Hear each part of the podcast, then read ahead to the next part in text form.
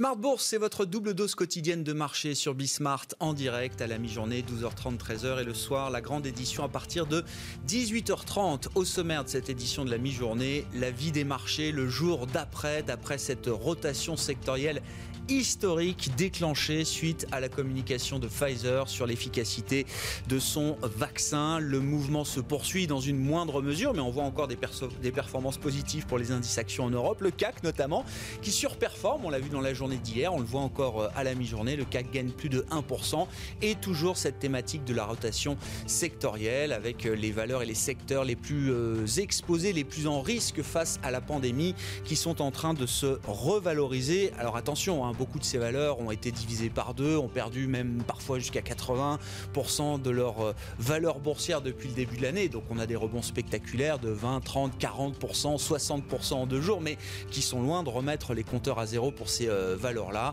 On a vu un affaiblissement par ailleurs des euh, valeurs Covid, celles qui ont profité à l'inverse de la pandémie. Les valeurs stay at home, Amazon, Netflix font figure d'emblème de ce point de vue-là et ce sont des valeurs qui ont cédé un peu de terrain sur la séance d'hier à Wall Street. Le mouvement continue donc sur les marchés avec un focus particulier sur Unibail Rodamco Westfield. C'est le cas de le dire puisque le projet Refocus a emporté euh, la mise chez les actionnaires. Les actionnaires qui ont décidé de suivre Xavier Niel et Léon Bressler, ancien patron d'Unibail dans les années 90, euh, contre le management actuel en écartant donc le projet d'augmentation de capital qui était proposé par le management euh, d'Unibail. C'est le projet Reset qui a été retoqué et le projet Refocus qu'il a donc emporté. Le titre Unibail fait encore figure de leader aujourd'hui sur le marché européen et apparaît notamment avec une envolée entre 20 et 30 Et puis le grand entretien de cette édition de la mi-journée dans Smart Bourse euh, autour de la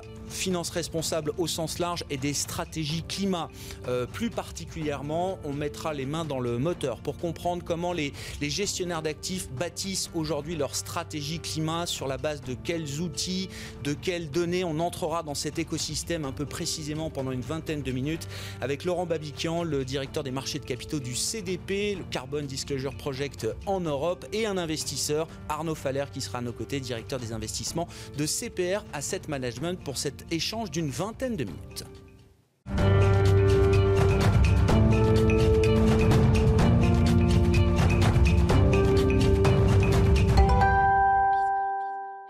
D'abord, les infos clés du jour sur les marchés à la mi-séance, c'est avec Nicolas Pagnès depuis la salle de marché de Bourse Directe. Le CAC 40 continue sur sa lancée aujourd'hui et oscille autour des 5400 points à la mi-journée. Les valeurs qui ont le plus souffert de la crise sanitaire sont toujours très recherchées par les investisseurs ce matin, à l'instar des valeurs de l'automobile, de l'immobilier commercial ou encore des banques. Après avoir digéré la nouvelle d'un potentiel vaccin bientôt disponible euh, développé par le laboratoire Pfizer, l'heure est également à la prudence pour une partie des investisseurs. Certains pointent en effet le fait que l'industrialisation et la distribution de celui-ci risquent de prendre du temps tandis que d'autres voient dans l'annonce de ce vaccin efficace à 90% un risque d'inciter les politiques à ne pas poursuivre leurs efforts budgétaires de soutien à l'économie, notamment aux États-Unis. Il n'en reste pas moins que deux tiers des valeurs du CAC 40 sont dans le vert à la mi-journée. Du côté des statistiques, à présent, l'indice ZOO du sentiment économique des investisseurs allemands chute pour le mois de novembre. Il ressort à 39 mois après les 56,1 points du mois d'octobre, alors que le consensus en attendait 44,3 points.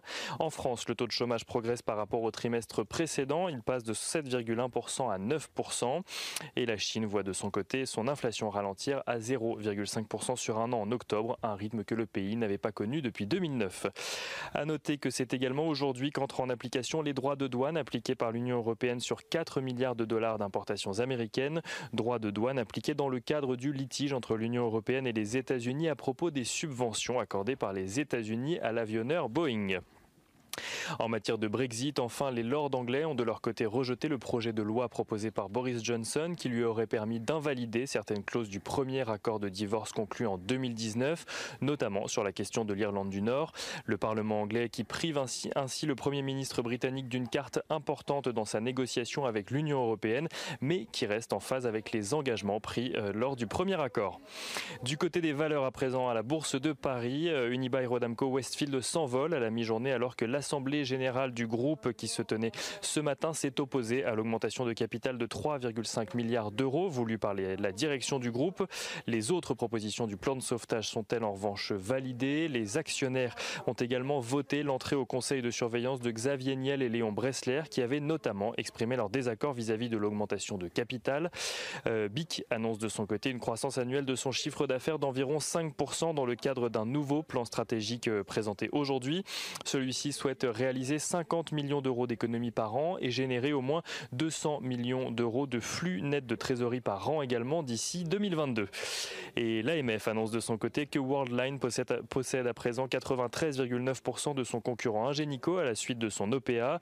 Ingenico qui a d'ailleurs demandé hier la suspension de cotation de ses actions et de ses océanes alors que Worldline devrait euh, lancer une procédure de retrait auprès de l'AMF dans les prochains jours. Et on finit avec euh, les matières premières. Le baril de Brent se négocie à la mi-journée aux alentours des 43 dollars, tandis que l'once d'or, elle, est repassée sous les 1900 dollars. Et sur le marché d'échange, l'euro-dollar, lui, est repassé sous les 1,18 dollars pour 1 euro. Nicolas Pagnès qui est avec nous en fil rouge tout au long de la journée euh, sur Bismart depuis la salle de marché de Bourse Direct.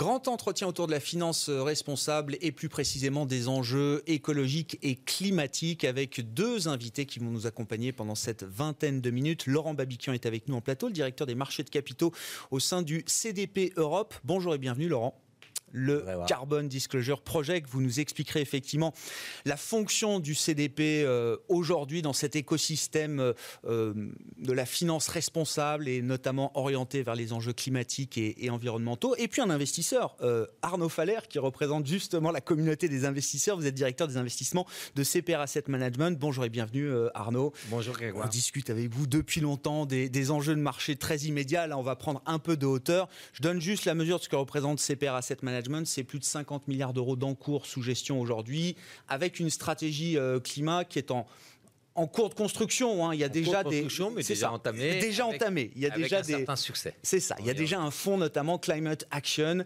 qui, euh, qui est la résultante de cette réflexion et de cette stratégie climat euh, sur laquelle vous euh, réfléchissez chez CPR. Vous nous expliquerez effectivement le rôle du CDP, Laurent, mais un mot de perspective, peut-être, messieurs, pour commencer. à la fois sur l'urgence climatique, on est à, un point critique aujourd'hui, sachant que les objectifs sont des objectifs de long terme. On parle d'horizons de temps qui sont 2050, 2060. 60. Il faut donc se projeter sur ces horizons de temps, mais ça se joue aujourd'hui. Et un mot également peut-être de l'alignement politique qui est en train de se mettre en place entre un Xi Jinping qui promettait il y a moins d'un mois une Chine carbone neutre en 2060 et une administration américaine qui sera sans doute demain une administration démocrate sous la présidence de, Joe Biden. Je vous laisse peut-être commencer là-dessus, Laurent. Merci Grégoire, merci de, me recevoir. Donc juste pour fixer le décor, euh, les accords de Paris... Euh, euh, demande à ce que la température moyenne à la superficie de la Terre n'augmente pas de plus de 2 degrés par rapport à la température moyenne de l'ère pré-industrielle, 1860. Euh, ça, c'est le challenge. on est aujourd'hui entre 1860 et 2019, 2020, mais les chiffres datent de 2019, à plus 1,1 degré. Donc, il nous resterait plus 0,9 degré à faire entre maintenant et 2050, puisque la, la, barrière c'est 2050 et 2100. En fait, le, la, deadline ultime c'est 2100. Et euh, or, le dernier rapport du GIEC a demandé à ce que euh, cet euh, objectif de température moyenne ne soit plus de 2 degrés, mais de 1,5 degrés. Donc en fait, il nous resterait entre aujourd'hui et 2050 à faire plus 0,4 degrés. Donc on est totalement dans les clous.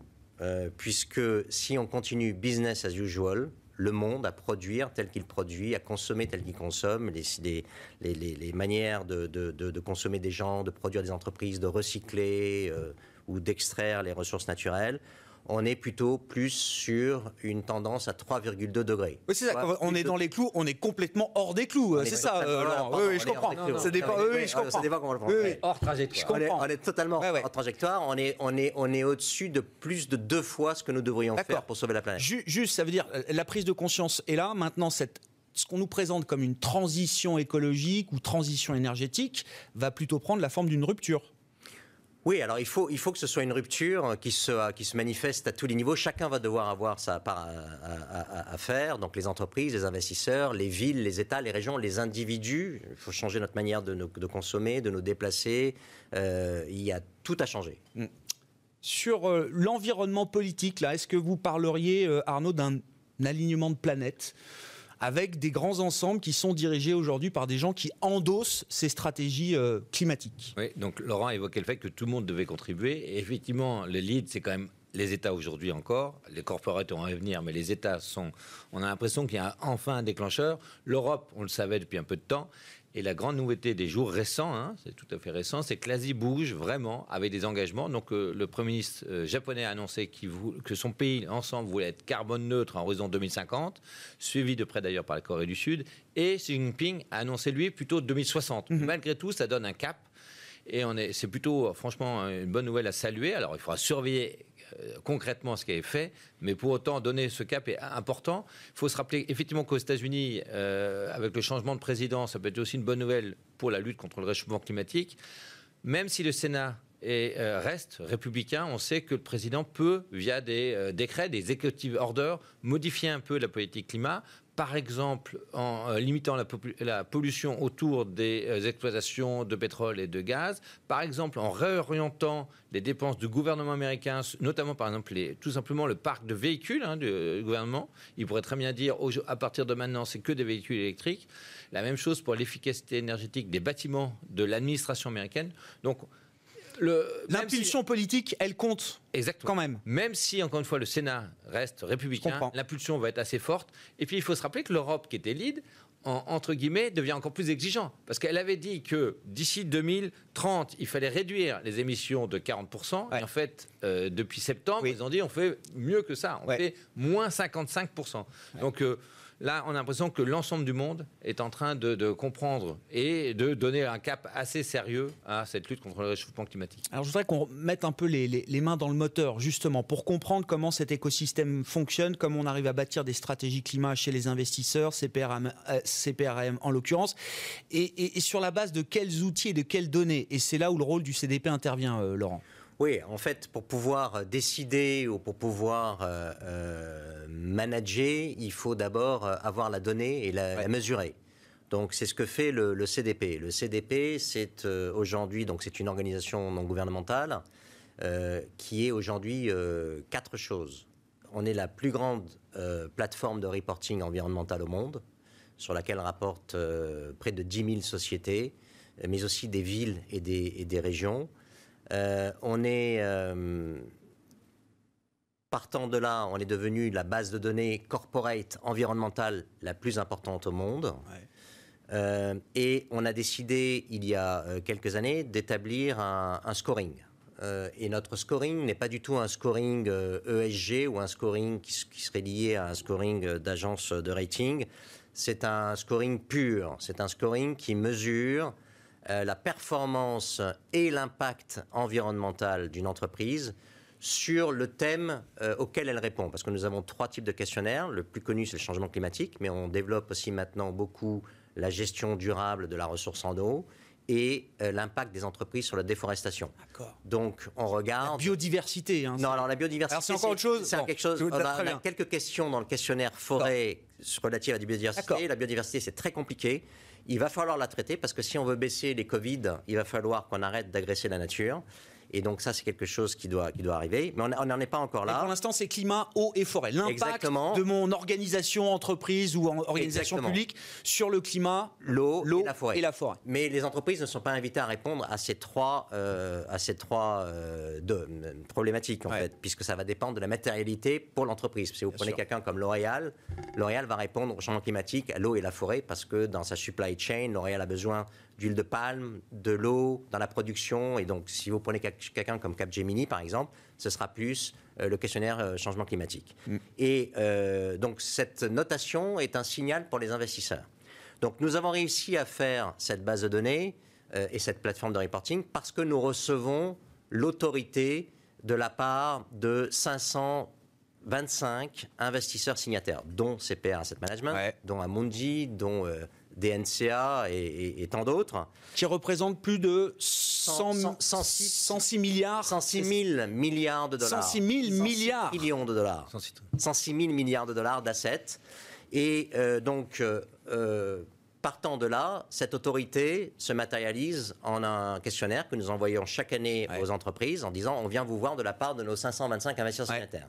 Et quand le CEO de l'entreprise reçoit la demande du CDP de répondre au questionnaire et qu'il regarde la liste des, investisseurs signataires, il va dire celui-là est actionnaire chez moi, donc j'ai peut-être intérêt à répondre. Ça l'engage sur la véracité des réponses euh, qui sont du déclaratif, toujours, hein, ça, hein, dans ce domaine-là. On n'audite pas les réponses, c'est du déclaratif pur.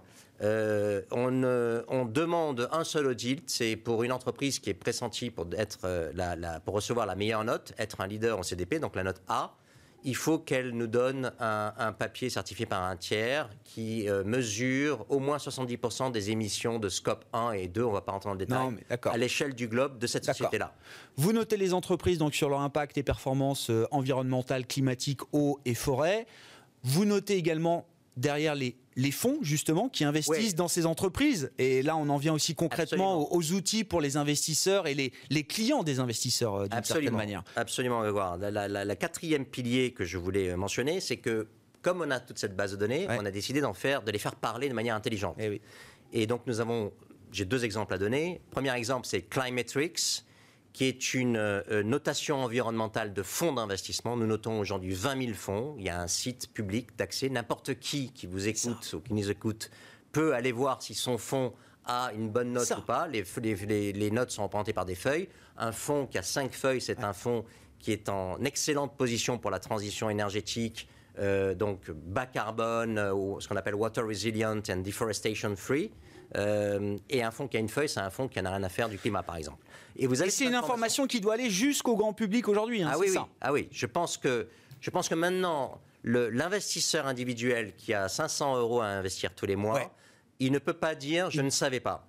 Il a cette information, il peut dire maintenant, moi, je suis décideur et moi, je peux agir et je peux dire à mon banquier, je veux un fonds à 5 feuilles plutôt qu'un fonds à une feuille. Donc, présentez-moi des fonds à feuille et investir là-dedans. Hmm. Donc ça, c'est le premier euh, outil. Et le deuxième outil que nous avons lancé il n'y a pas longtemps, c'est un outil euh, de température où euh, ça s'appelle les CDP Temperature Rating, où on donne, on, transforme les, euh, les, objectifs de réduction d'émissions rapportés par les entreprises au CDP en un chiffre simple qui est une trajectoire de température eh de l'entreprise. Et ensuite, une fois... Combien de degrés j'ajoute à la planète avec mes activités euh, dans la manière dont elle tourne aujourd'hui? Et alors, si l'entreprise réalise tous les, les, objectifs de, de réduction d'émissions qu'elle qu'elle rapporte, alors elle sera sur 1,8 degré, 2,5 degrés ou 3 degrés en fonction de l'entreprise. Et ensuite, cette, toute cette information peut être utilisée par les investisseurs, et je pense qu'Arnaud peut en parler. Euh, on agrège cette information et on peut calculer la trajectoire de température d'un fonds d'investissement, ce qui va être une information capitale. Mm. Plus on va aller de l'avant, plus les gens vont demander cette information. Arnaud, pour la partie investisseur hein, chez CPRM, voilà, donc vous utilisez évidemment les, données, un certain nombre d'outils qui sont euh, euh, délivrés par, par le CDP. Comment est-ce qu'on bâtit une stratégie climat derrière ça? Concrètement, notre but, évidemment, c'est de contribuer à la lutte contre le réchauffement climatique. Euh, on, doit réorienter les investissements, parce que les investissements sont, massifs à faire, mais on a quand même des moyens à mobiliser. Donc, première étape, mais qui est évidemment pas suffisante, mais malgré tout qu'il faut mentionner, c'est d'abord exclure les valeurs charbon. On sait très bien que c'est la source d'énergie la plus nocive et qui est absolument pas compatible avec la trajectoire 1,5 degré. C'est un nettoyage qui est fait au, sens large euh, aujourd'hui dans la communauté mondiale des euh, investisseurs Au sein de CPR, oui. Au sein de CPR, oui, d'accord. Au sein de CPR, c'est tous les portefeuilles doivent exclure les valeurs charbon, que ça soit en action ou en dette. On sait très bien que c'est aussi important la partie dette en, termes de taille, ça pèse encore plus lourd que la partie fonds propres. Donc on exclut les valeurs charbon. Et ensuite, on doit réorienter les investissements. Donc là, on propose des solutions d'épargne où justement on tient compte du risque climat notre devoir de gérance, c'est un devoir fiduciaire de faire la meilleure performance à risque maîtrisé. Le risque maîtrisé, le risque climatique devient un risque majeur qui se traduit en financier. Donc comment ça se passe? Donc on utilise effectivement les données en provenance du CDP. La bonne nouvelle, c'est que la couverture est de plus en plus large. Donc euh, Laurent l'a évoqué, il y a plus de 7000, 8000 valeurs qui sont maintenant sociétés qui répondent au CDP. Mmh. Avec d'ailleurs un, au passage une chaîne euh, de clients-fournisseurs qui est assez vertueuse. Sous-entendu, euh, par exemple, dans, dans, le secteur automobile, euh, y, a, les gros, les gros euh, manufacturiers vont demander aux équipementiers leur politique climat qui eux-mêmes vont demander aux, fournisseurs de matières premières. En bout de chaîne, on a une vision globale de l'impact de la supply chain dans son ensemble. Exactement. Ça, c'est très important parce que nous, on veut une couverture large. On ne veut pas raisonner sur un micro-secteur. On veut avoir l'ensemble. D'ailleurs, nos solutions euh, d'épargne, donc en l'occurrence, par exemple, CPR Invest Climate Action, évidemment, d'abord, un, c'est un fonds euh, action internationale, parce que le problème, il n'est pas local, il est mondial. Deuxièmement, il est évidemment tout secteur. On a en tête, à part l'exclusion des valeurs charbon, on a en tête que l'ensemble des secteurs doivent contribuer, y compris les secteurs énergétiques. Mhm. Ça ne veut pas dire qu'il faut surpondérer la partie énergétique. En revanche, il faut malgré tout en tenir compte et certaines valeurs énergétiques sont plutôt bien notées par le CDP. Et donc ensuite, donc d'ailleurs la notation du CDP varie de, entre A et D et nous on préfère toutes les sociétés qui ont la meilleure politique climat au sens A et B. Et le reste, euh, pour l'instant, on les exclut. On surveille s'ils font des progrès, mais pour l'instant, on les exclut. Et donc ça, fait un, donc, ça fait un portefeuille assez équilibré en termes de secteur et complètement compatible avec, encore une fois, la trajectoire 1,5 degré. Et d'ailleurs, pour certains euh, clients, euh, certains réseaux partenaires, par exemple le LCL, on a, donc on réduit l'empreinte carbone de minimum 20%, donc par rapport aux indices, hein, donc c'est un bel effort. Et on sait très bien d'ailleurs que l'indice lui-même va voir sa réduction, parce que toutes les sociétés sont incitées à réduire aussi l'empreinte carbone, mais nous, on maintiendra notre 20% par rapport à l'indice. Donc chaque année, notre empreinte va encore plus baisser. Et l'autre chose, pour euh, euh, l'empreinte résiduelle, on a mis en place une possibilité de compenser l'empreinte résiduelle via des projets de reforestation, que ce soit en Amazonie ou en Asie pour avoir une empreinte carbone zéro d'ores et déjà maintenant et pas que 2050. Concrètement, là, le fonds, alors vous l'appelez CPR Invest Climate Action, c'est ça euh, euh, oui. À, qui s'adresse? Euh, Il pèse quoi et à qui il s'adresse aujourd'hui? Est-ce que c'est encore des fonds pour les institutionnels qui sont les, gros amorceurs quand même de ces, ces, politiques environnementales, de ces stratégies ESG, ou est-ce que c'est de plus en plus des particuliers? Donc la bonne nouvelle, c'est que euh, l'ensemble du monde investisseur, que ce soit le monde institutionnel ou le monde des personnes physiques, est totalement aligné. L'ensemble ont le droit et le devoir de tenir compte du risque climat. Et donc, c'est des fonds qui sont tout publics. C'est pas vrai pour tous les fonds, mais en l'occurrence, pour ces fonds-là, c'est vraiment tout public et la part du retail dans ces fonds-là devient même majoritaire. Mm.